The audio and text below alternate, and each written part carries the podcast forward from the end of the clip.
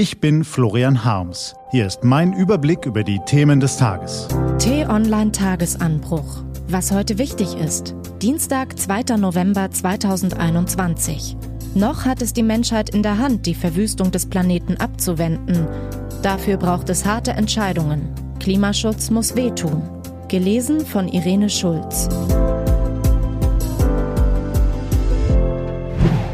Am Wendepunkt der Weltgeschichte.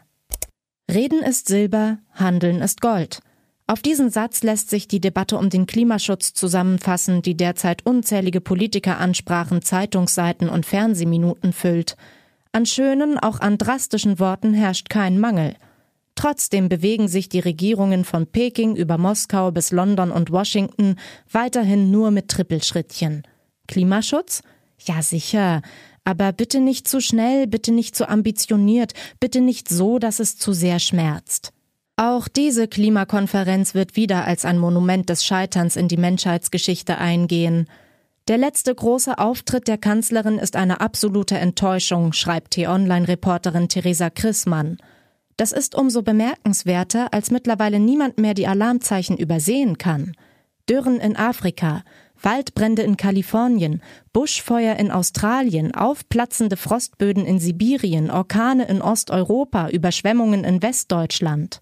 Rund um den Globus zeigen sich die Vorboten der Katastrophe, die der UNO-Generalsekretär beschwört.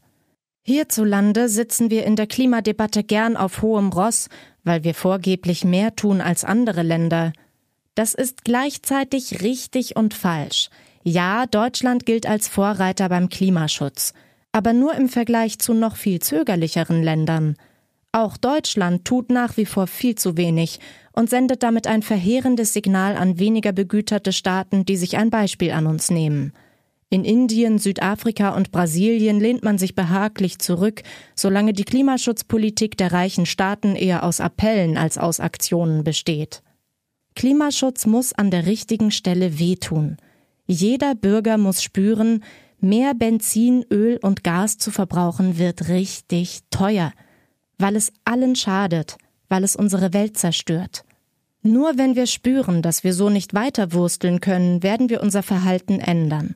Statt Subventionen für Autofahrer, Diesel und Flugbenzin braucht es ein günstiges Generalabo für sämtliche Bahnen und Busse in ganz Deutschland, einen schnellen Ausbau des öffentlichen Regionalverkehrs mitsamt rund um die Uhr Betrieb, zusätzliche Expresszüge, die ohne Halt zwischen Metropolen hin und her flitzen, Fahrradschnellwege und eine City-Maut für Autos in jeder Stadt, mehr Güterzüge und hohe Gebühren für Lkw. Und das sind nur einige der Ideen für den Verkehrssektor. Zusammen sind China, die USA und die EU für mehr als die Hälfte aller Emissionen weltweit verantwortlich. Solange diese drei Mächte beim Klimaschutz nicht wirklich ernst machen, rückt die ganze Welt jeden Tag einen Schritt weiter auf das apokalyptische Szenario zu, das der UN-Generalsekretär beschworen hat. Es liegt jetzt an jedem Einzelnen, ob wir es so weit kommen lassen. Was heute wichtig ist. Die T-Online-Redaktion blickt heute für Sie unter anderem auf diese Themen. Wer soll Armin Laschet ablösen und die CDU wieder aufbauen?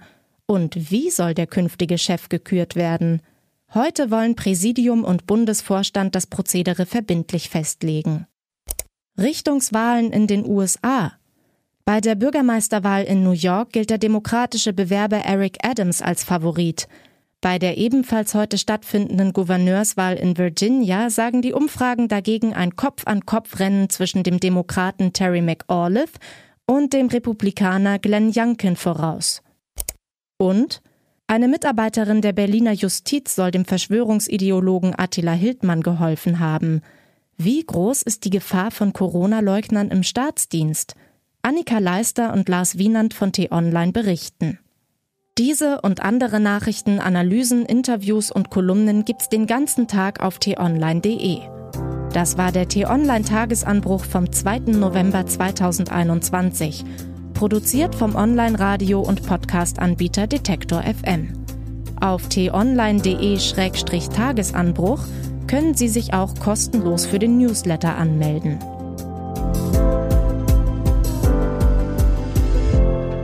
Wünsche Ihnen einen frohen Tag.